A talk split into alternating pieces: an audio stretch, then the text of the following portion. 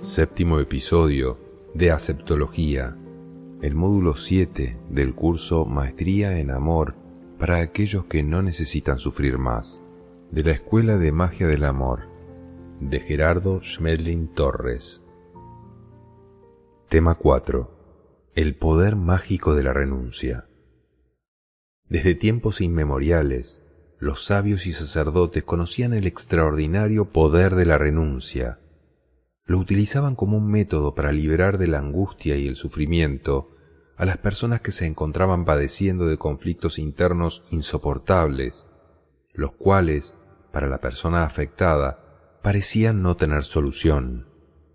Sin embargo, una de las funciones de los monasterios era precisamente permitir que las personas se alejaran del mundo y renunciaran a todo para poder estar en paz y estar con Dios, con lo cual las situaciones de conflicto desaparecían de sus vidas y las personas se curaban totalmente de sus padecimientos mentales.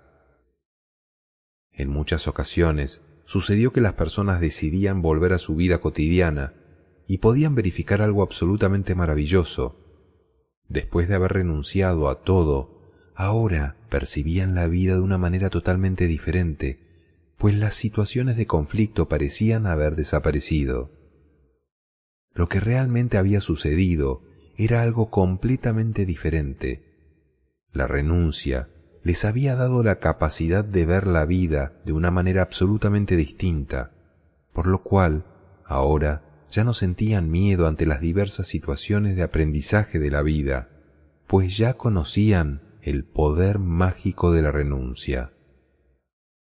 Hoy en día la renuncia se aplica en psicología como una técnica para ayudar a las personas a superarse, en diversos conflictos mentales, tales como la angustia, el estrés y el estado de pánico, o en las crisis emocionales y sentimentales.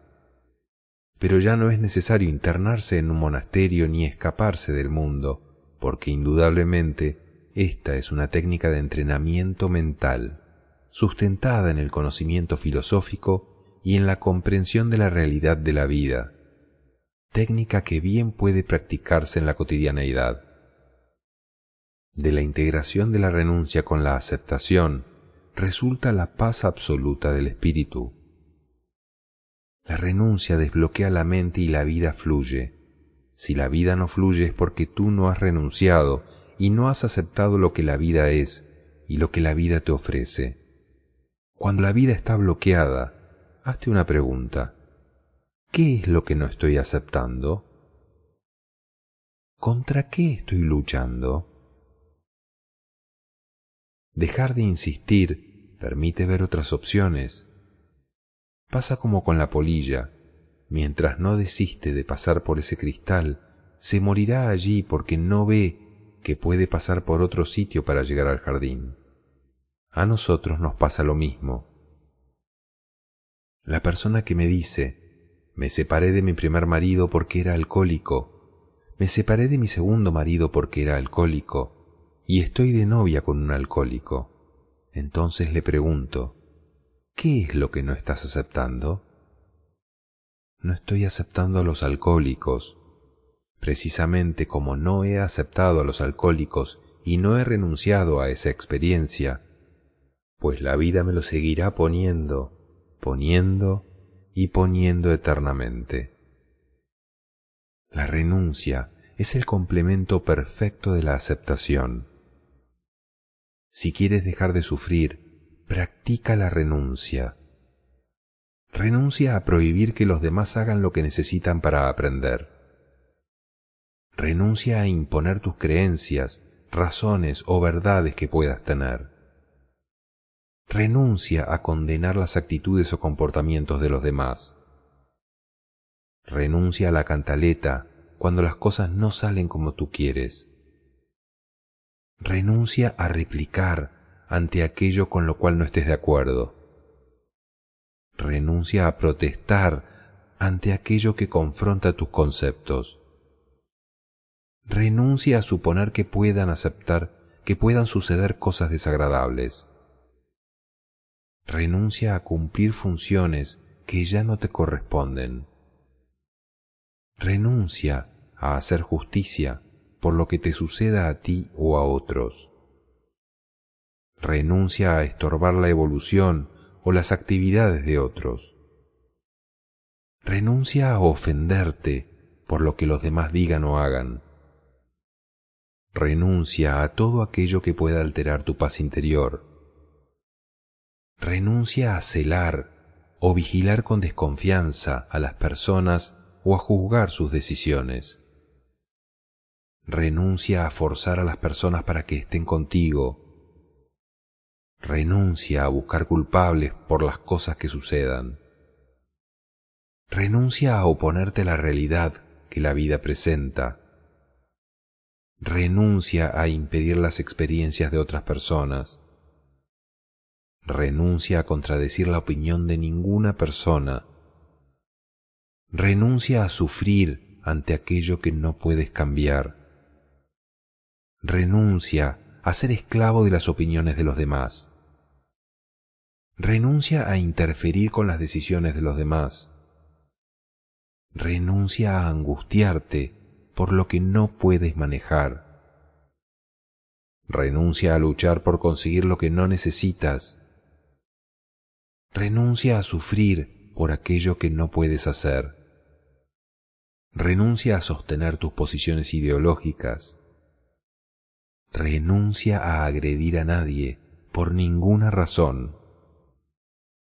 Renuncia a defender la razón que creas tener. Renuncia a preocuparte por lo que no sabes. Renuncia a sufrir por lo que pueda suceder. Renuncia a investigar quién te hizo daño. Renuncia a que los demás decidan por ti. Renuncia a temer por tus seres queridos. Renuncia a discutir sobre ninguna cosa. Renuncia a demostrar que tienes razón. Renuncia a retener lo que no necesitas. Renuncia a criticar a nadie ni a nada. Renuncia a tu ego y a tu orgullo. Renuncia a todo aquello que ya no te corresponde y encontrarás la paz absoluta del espíritu. En ese momento alcanzarás lo que se llama una paz invulnerable. Si una persona renuncia a todas las cosas de esta lista, es un maestro invulnerable. ¿Cómo haces para ofender a un maestro si renunció a ofenderse? si renunció a todo? Además, nadie ofende, yo me ofendo con lo que el otro dice. No interpretes las renuncias equivocadamente, no hay que renunciar a lo que sí te corresponde, tus funciones, tus actividades ante la vida. La aceptación es que tú renuncias a cambiar cualquier cosa que suceda afuera, aceptas que todo lo que sucede en el universo es perfecto y como complemento renuncias a intentar cambiarlo. Entonces queda la liberación. Tu paz es el resultado de renunciar a todo lo que no te corresponde. Mientras no hayas renunciado a lo que no te corresponde, no puedes tener paz. En conclusión y de una forma muy simple, el poder mágico de la renuncia se trabaja de la siguiente manera. Renuncia a cambiarle la realidad a los demás, cambia tu propia realidad mediante la aceptología. La secuencia del milagro tiene dos pasos sencillos. Primer paso, renuncia a insistir en lo que no funciona para ti, comprendiendo que no te corresponde si este negocio no funciona, esta medicina no funciona, si esta relación no funciona, si no te funciona criticar, renuncia a ello para que en tu mente aparezcan nuevas opciones de amor. Segundo paso, acepta que tú no puedes, porque si pudieras ya lo habrías, ya lo habrías logrado. Allí se acaba el orgullo, deja que tu ser o tu Padre lo haga por ti. El Padre hace por nosotros lo que nosotros no podemos hacer por nosotros mismos. Eso se llama milagro. Enséñales a los demás a cambiar la realidad de ellos después de verificar que son correspondientes con esta información. Dentro de las herramientas de limpieza mental, la aceptación es la más profunda que existe y su complemento perfecto es la renuncia. Ejercicio. ¿Qué diferencia encuentras entre ser justo y ser justiciero? El justo actúa desde la comprensión de la ley y el justiciero actúa desde la ignorancia de la ley. El justo tiene paz y el justiciero no la tiene. El justiciero piensa que existe la injusticia y lucha contra ella, agrediendo a los demás. Cada vez que cometemos un error, nuestra mente lo justifica. Ahí está el justiciero, por ejemplo cuando roba dinero en un banco para dárselo a los pobres que no tienen. El justo no lucha, renuncia totalmente a la lucha. El justo jamás hará ninguna cosa en contra de nada ni de nadie, porque él sabe que la injusticia no existe, sino que todo es parte de un proceso de evolución y de enseñanza en el universo, y no intentará desorganizarlo. El justo ya conoce la ley y no irá en contra de ella, y además ha reconocido el orden perfecto del universo. El justiciero como no ha reconocido la ley, lucha y trata de imponer justicia. ¿Cómo reconoces al que tiene sabiduría? Porque tiene paz interior y es justo. ¿A qué tendría que renunciar un mensajero para poder ser gerente? Necesita renunciar a ser ignorante, es decir, tiene que renunciar a sus limitaciones interiores, a sus miedos, a pensar que no puede, y empezar a prepararse, Mientras no renuncie a ser mensajero, es imposible pensar en ser gerente. Para poder ascender a una escala, yo necesito renunciar a escalas anteriores. Primero renunciar a sus limitaciones internas y segundo aceptar que necesita prepararse. Necesita estudiar, adquirir las habilidades del gerente. Para ascender es necesario renunciar al pasado. Todos tenemos pasado, pero si no renuncias al pasado, te quedas viviendo el pasado y traes el pasado al presente. Como no renuncias, es que como a mí me pasó, es que como yo fui tan desgraciado, como yo tuve traumas, es que como yo no sé qué, y me paso la vida quejándome de eso, no he renunciado al pasado, no aprovecho lo que tengo, y traigo el pasado al futuro, y mi pasado es un eterno presente. Renuncia al pasado. Hoy no somos lo que ayer fuimos, ni mañana vamos a ser lo que hoy somos. Si no estás dispuesto a hacer ese cambio, pues entonces no hay evolución en ti. Renuncia al pasado para que puedas proyectarte a un futuro nuevo. Tu vida de aquí en adelante es otra cosa de lo que fue de aquí para atrás. No te apegues a lo que ya no existe, ni a lo que ya no necesitas suéltalo, déjalo ir.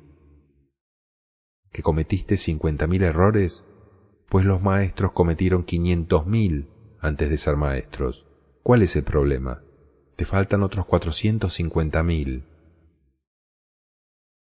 ¿A qué tendrías que renunciar tú para poder ser justo?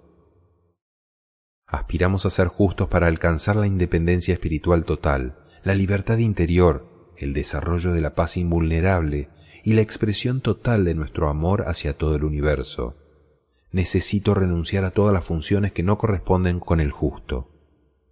Debes aprovechar cada etapa, saliendo de ella lo más rápido que puedas, después de aprender lo que la etapa enseña. Si ya aprendiste suficiente de las emociones, del sentimiento, de la lectura, de jugar al bueno, de interferir con los demás, de sufrir, de no tener paz, de angustiarte, de estar lleno de miedo, ya puedes renunciar a todo eso. Un justo puede ser cualquier cosa, porque no tiene que ver con la función ni con la profesión, sino con la actitud ante la vida. Un justo puede ser barrendero y también puede ser gerente. Para ser justo es necesario renunciar a hacer justicia. Renuncia a buscar culpables, simplemente busca la opción que necesitas para que las cosas funcionen. El culpable no existe, lo que existen son experiencias. El justo renuncia a quejarse, a protestar, a criticar y a condenar a ninguna persona.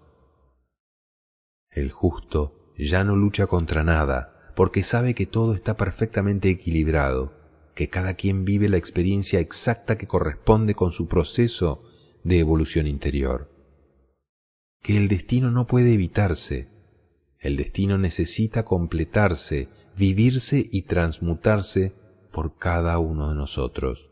Por lo tanto, el justo renuncia definitivamente a tratar de cambiar la experiencia de otros, a tratar de cambiar el universo para desorganizarlo, porque el universo ya está organizado. El justo es el máximo grado de sabiduría que pueda alcanzar un ser humano encarnado en un cuerpo físico.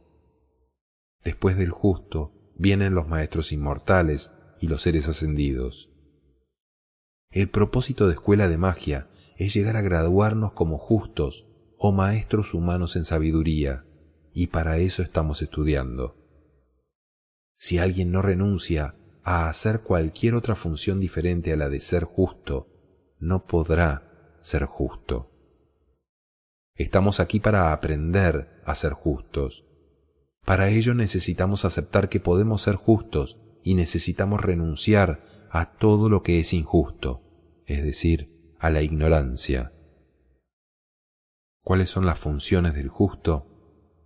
Dar ejemplo, dar información cuando se le pida, impartir enseñanza y realizar la función correspondiente. El justo da ejemplo de paz interior, de respeto absoluto hacia los demás, da el ejemplo de cómo tener buenas relaciones, da el ejemplo de vivir sin que le sucedan cosas desagradables, porque ya no le corresponden. El justo es invulnerable, inofendible, inalterable, inmanipulable. Hace lo que tiene que hacer siempre en paz y en calma. Al justo no le corresponden situaciones desagradables, pero no puede evitar que existan, por lo tanto, él no interfiere. Pidan y se os dará. Se refiere a información. El justo no dará información a quien no la solicite, porque si no la solicita, no la necesita. Si pides información y te la dan, te están dando lo más valioso que te pueden dar en el universo. ¿Qué más quieres? Si no la usas, no sirve para nada, pero el usarla o no solo depende de ti. Los justos están para ayudar a las personas a interpretar esa información y los ayudan a asimilarla para que la verifiquen. Una mala información significa que cuando la aplicas da un mal resultado. El justo solamente ofrece información, no juzga, no critica, no agrede, no condena, porque esas no son las funciones del justo. Si lo que sucede afuera a otras personas es lo que les corresponde, el justo no podrá evitar la experiencia aunque quisiera. El justo puede decir de una forma neutral lo que está sucediendo, es decir, el justo no toma partido. Con esa información, las personas tomarán sus propias decisiones, correspondientes y adecuadas. La información es algo esporádico, momentáneo, la enseñanza es un proceso más continuado. La capacidad de enseñanza es la que corresponda con tu capacidad de comprensión. La función es lo que estés haciendo, cualquier cosa que estés haciendo. El justo pone todo su amor, toda su fuerza, todo su entusiasmo y todas sus capacidades en su función pero jamás se le ocurre tratar de quitarle la función a otro. El justo trabaja en lo que le corresponde. Un justo jamás denunciaría a alguien, no importa que el otro haya cometido todos los errores que tú quieras, robar, matar. Esos son experiencias correspondientes con esa persona y con quien recibe los efectos de la ignorancia. Por lo tanto, al justo no le corresponde denunciar, pero habrá otro ignorante que lo haga por él, porque a ese sí le corresponde. Diferencias entre la indiferencia y la renuncia. Cuando actúas como el justo, la mente te va a decir te volviste malo, porque es la reacción de la ignorancia. La indiferencia es un nivel de ignorancia sin sentimientos. La renuncia desde la sabiduría es un nivel de maestría en amor, donde tú reconoces que cada persona vive la experiencia que le corresponde y que una persona no tiene por qué vivir la experiencia que le corresponde a otro, y que ese es un proceso perfecto para el desarrollo de amor en cada persona. En ese momento, no eres indiferente, eres sabio. Al indiferente no le importa la experiencia de los demás, mientras que al justo sí le importa, pero no la interfiere, la apoya. ¿Cómo la apoya? Dando la información que las personas necesitan para trascender sus propias dificultades. No le dará información a aquel que no la solicite. Diferencia entre resignación, aceptación y renuncia. Si la renuncia no se combina con la aceptación, es decir, con la comprensión, entonces se convierte en tu interior en una resignación. O sea, no encuentras paz porque la resignación tampoco trae paz, porque te estás diciendo yo no puedo, yo soy infeliz. Mientras que la aceptación es una profunda comprensión y la renuncia es simplemente esto no es lo que a mí me corresponde, desisto de esto, no insisto más en esto. Entonces tú quedas libre de sufrimientos, de culpas y de rencores. Comprendes que cada quien en su experiencia de vida tiene exactamente lo necesario para él desde la divinidad. No es asunto tuyo la experiencia que otro vive, es asunto de él. La única experiencia que te corresponde a ti es la tuya y no la de los demás. ¿Por qué sentimos sufrimiento? Porque no acepto y no acepto porque no comprendo. Si habiendo comprendido no renuncio a lo que ya no me corresponde, entonces sigo sufriendo. Si no comprendo, no acepto, y si no acepto, no renuncio. Si no renuncio, sufro. Si no acepto ni renuncio, tendré un conflicto mental, bajará mi energía vital y voy a ver la vida muy oscura. Si comprendo pero no renuncio, sufro. Si comprendo, acepto. Si acepto, renuncio. Y si renuncio, estoy en el amor, sin sufrimiento. La renuncia rompe el orgullo. Al orgullo lo podemos llamar el ego, la mente o el sistema de creencias. Necesito aceptar y renunciar. Para el ego, aceptar que no se puede es muy fácil. Por ejemplo, no se puede volar, pero aceptar que yo no puedo es difícil, porque nos enseñaron a que yo tengo que poder. Cuando yo reconozco que no puedo, se rompe el orgullo, es decir, se rompe el sistema de creencias y las limitaciones de la mente. Al desbloquearse la mente, el milagro se manifiesta, acepto que no puedo y renuncio a insistir. La imposibilidad existe para el hombre, no para la divinidad, pero la imposibilidad del hombre está en su restricción mental. Si una persona renuncia al ego, inmediatamente comienza a utilizar toda la parte de su comprensión. Empieza a usar el amor. Y si es capaz de renunciar a sus limitaciones humanas, puede producir cualquier milagro. Obviamente los milagros están regidos por las leyes del universo. Sin embargo, para comenzar a producir cualquier acto de magia, por pequeño que sea en tu vida, necesitas usar las mismas herramientas que producen el milagro, que son dos herramientas fundamentales.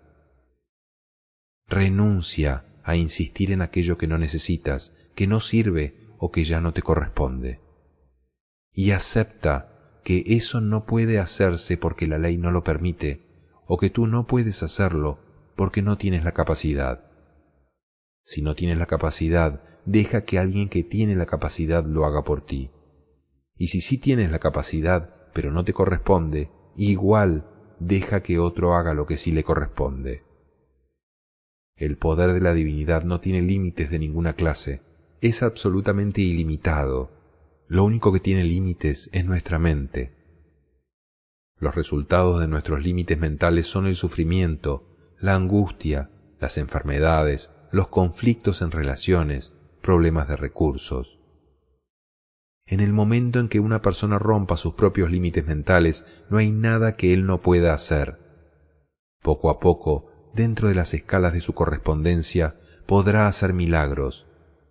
Milagros como tener excelentes relaciones con todo el mundo, o el milagro de saber que no puede ocurrirme nada que no sea satisfactorio, aun estando rodeado de caos, porque estoy manejando mis propios valores. Renuncia al sufrimiento, renuncia a ser correspondiente con el sufrimiento. Si yo ya tengo las siete herramientas del amor, puedo hacerlo. Ejercicio del cubo Rubik. Necesitas conseguir un cubo Rubik y entonces desarmarlo dándole algunas vueltas. Y el ejercicio consiste en volver a armarlo como estaba. Si tú lo desorganizaste, tú sabes que eventualmente deberías poder volverlo a armar como estaba originalmente. Significa que sí se puede volver a armar después de haberlo desarmado. Es simplemente lógica matemática. El ejercicio consiste en que, mientras intentas volverlo a armar, te observes mentalmente al hacerlo, para que puedas reconocer las herramientas que producen el milagro en ti Observa si habrá inquietudes, si habrá expectativas. Observa lo que el ego hace. ¿Qué pasa con el ego cuando no consigues volver a armar ese Rubik? Como no estás logrando hacer eso, en ese momento hay dos conflictos mentales. El primero el del ego que está diciendo ¿cómo me voy a dar por vencido? En este ejercicio hay algo simpático porque si la mente dice esto no puede hacerse, entonces la mente descansa, porque dice el problema no es mío, sino que esto no puede hacerse. Pero cuando la mente sabe que sí puede hacerse, solo queda una cosa por reconocer. ¿Cuál es? Que yo no puedo, o que hasta ahora no he podido. Si yo acepto eso, ¿qué pasaría? En ese momento aparecería la paz. Podemos decir que inicialmente hay un estrés en tu interior ante tu incapacidad de hacer eso, pero en el momento en que tú aceptes que no puedes o que no has podido por ahora, entonces aparecería la paz. Si yo soy capaz de valorar mi paz más que mi ego, entonces, ¿qué necesito hacer para entrar en paz? ¿Te pasó de encontrar algún nivel de angustia o de ira al tratar de organizar el cubo? hay dos herramientas que trabajamos hasta aquí, la aceptación y la renuncia. Primero acepto que por ahora no puedo, pero no importa que diga directamente yo no puedo, que sería la aceptación. Te aseguro que es algo mágico, porque el solo hecho de que yo diga yo no puedo, va a aparecer una nueva opción en mi vida. Como yo no puedo, renuncio a perder mi tiempo insistiendo en organizar el cubo. Puede organizarse, pero yo renuncio a eso. En ese momento en que yo haga esa aceptación y haga esa renuncia, entro en un estado de paz mental. Mientras yo no he renunciado, sigo intentándolo, y sigue la inquietud, y sigue la angustia, y sigue el estrés, y sigo dándole vueltas a la cabeza Solamente cuando yo renuncio y digo, a mí no me interesa si esto se puede resolver o no. Yo sé que se puede resolver, pero no me interesa resolverlo. No es importante para mí. Renuncio a esto, renuncio a mi ego. En ese momento entro en un estado de paz mental. Una vez que renuncio a la expectativa mental de que el mundo, las personas y la vida tienen que comportarse como yo quiero, como yo espero, como yo deseo, entonces la vida puede ser algo divertido. Ya puedo empezar a disfrutar la vida. Mientras yo no he transitado las dos herramientas de aceptación y renuncia, entonces la vida es un estrés, es un sufrimiento y es angustia y es miedo constante si yo no he renunciado a mi ego. La aceptación, en conjunto con la renuncia, son las dos herramientas que transmutan la ignorancia en sabiduría. Si te has divertido jugando al juego de Rubik, observaste a un inocente jugando con la vida. Así es como necesitamos ver la vida para dejar de sufrir. Ejercicio. Lee detenidamente la lista de renuncias de este tema y marca aquellas renuncias ante las que pierdes tu paz o tu armonía interior. Reconoces que no has renunciado porque en tu interior hay angustia, sufrimiento, dolor, miedo o cualquier otra situación que altere tu paz interior. ¿Cómo sé que yo acepté algo y que yo renuncié a algo? Porque el resultado será de paz, de armonía y de satisfacción interior. Esta lista nos permite reconocer qué tan cerca o qué tan lejos estamos de la paz, qué tan cerca o qué tan lejos estamos de producir en nosotros el milagro de la liberación, o qué tan cerca estamos nosotros de decidirnos a hacer la voluntad del Padre, renunciando a la voluntad del hombre. Necesitamos entrenamiento, porque no tengo suficiente fuerza para renunciar a mi voluntad. Y eso es igual que cualquier atleta. Aspiro a levantar cierto peso y no puedo, pues necesito levantar un peso más pequeño para que mis músculos se fortalezcan. Exactamente eso es lo que tenemos que hacer. Necesitamos fortalecer la voluntad, necesitamos fortalecer nuestra capacidad de pensar en un pensamiento puro. Necesitamos fortalecer nuestra capacidad de comprender y nuestra capacidad de renuncia. Lo primero que libera la renuncia es el potencial de energía interno. Les sugiero que lean 30 veces cada tema porque la mente de nosotros los adultos requiere como mínimo de 30 repeticiones para codificar algo.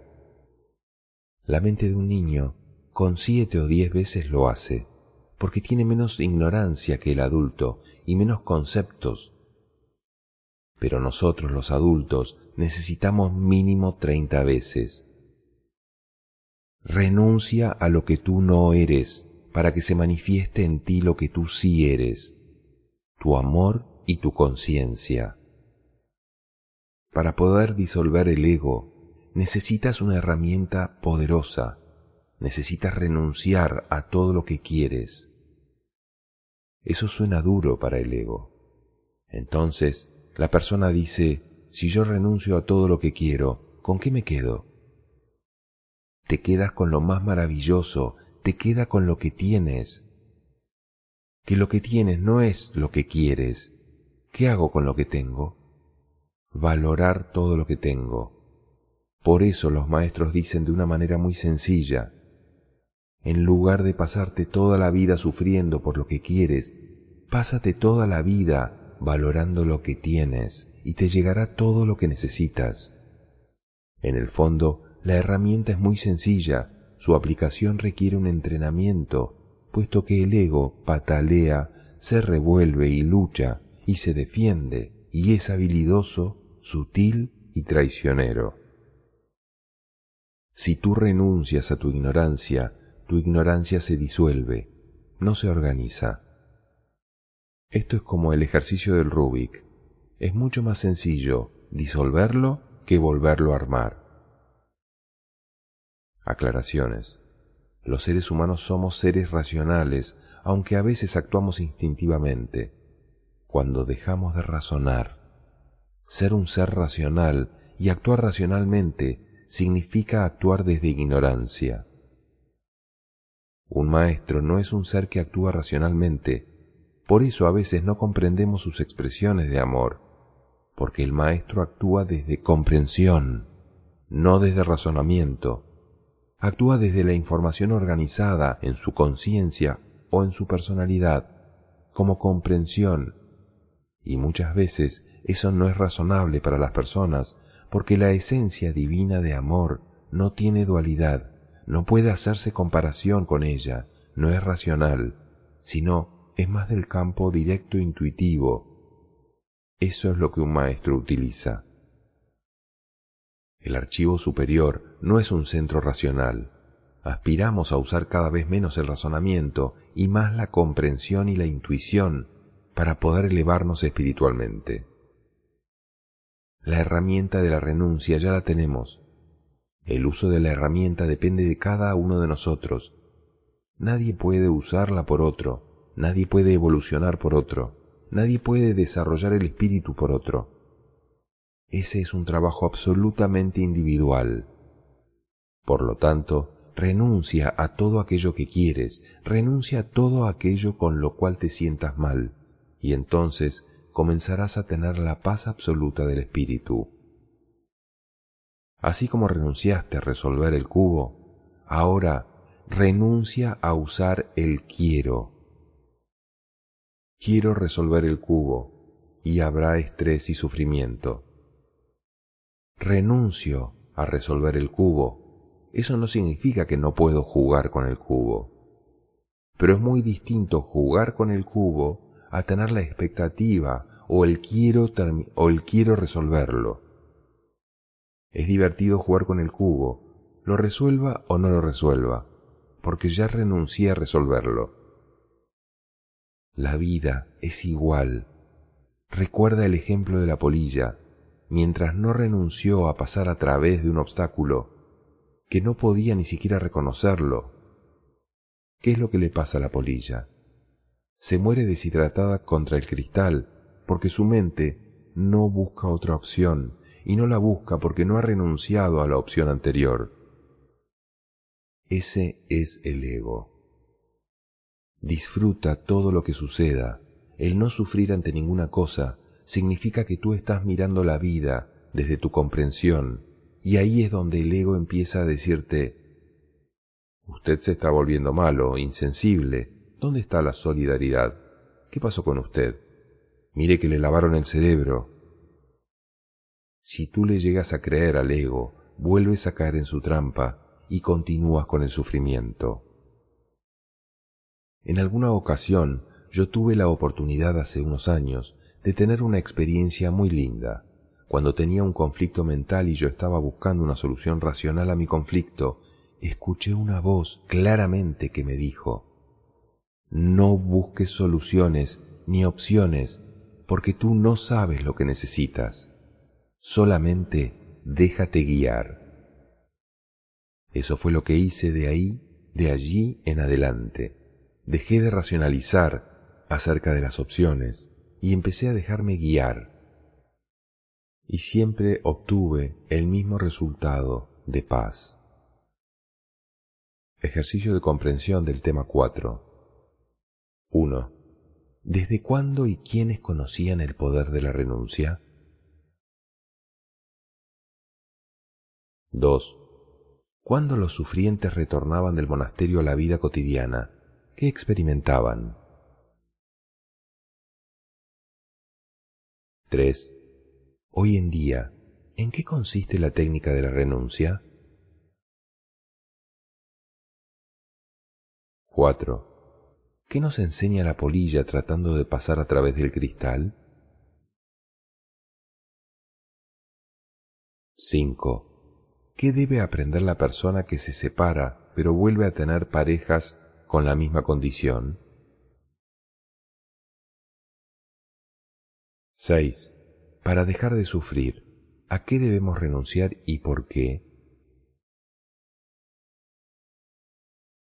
7. ¿Cómo convertirnos en maestros invulnerables? ¿A qué no debemos renunciar? 8. Para conseguir la paz, ¿qué aceptas y a qué renuncias? 9. Explica los dos pasos para que suceda el milagro de la paz. 10. ¿Qué diferencia encuentras entre ser justo y ser justiciero? 11. ¿A qué tendría que renunciar un mensajero para poder ser gerente?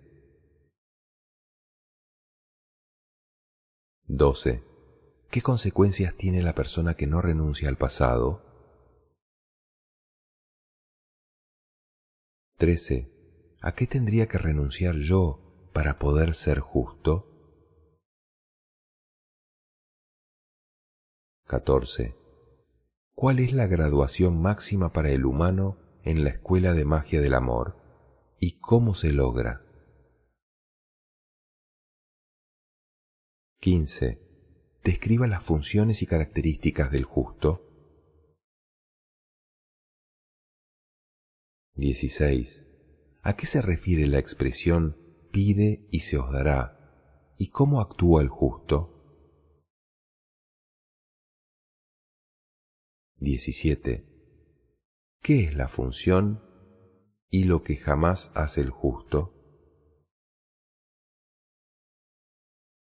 18. ¿Cuál es la diferencia entre indiferencia y renuncia? 19. Explica la diferencia entre resignación, aceptación y renuncia. 20. ¿Por qué sentimos sufrimiento? 21. ¿Qué se requiere para romper el orgullo, ¿Qué sucede cuando se rompe el ego? 22. Para que suceda el milagro del amor, ¿qué herramientas fundamentales se debe usar? 23. ¿Para qué sirve el ejercicio del Rubik? 24.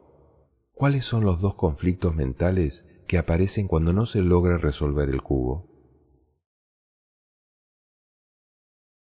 25. En el ejercicio del cubo, ¿qué poder tiene la aceptación y la renuncia? 26. ¿Cómo aplica en la vida el poder de la aceptación y la renuncia? 27. ¿Para qué sirve estudiar la lista de renuncias de este tema?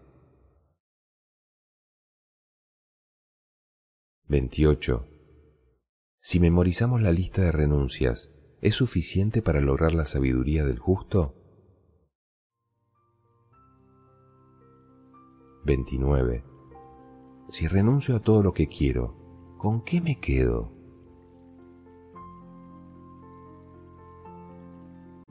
30. ¿Por qué un maestro no es racional y desde dónde actúa en sabiduría? 31. ¿Con qué reemplazamos al razonamiento y de quién es la responsabilidad?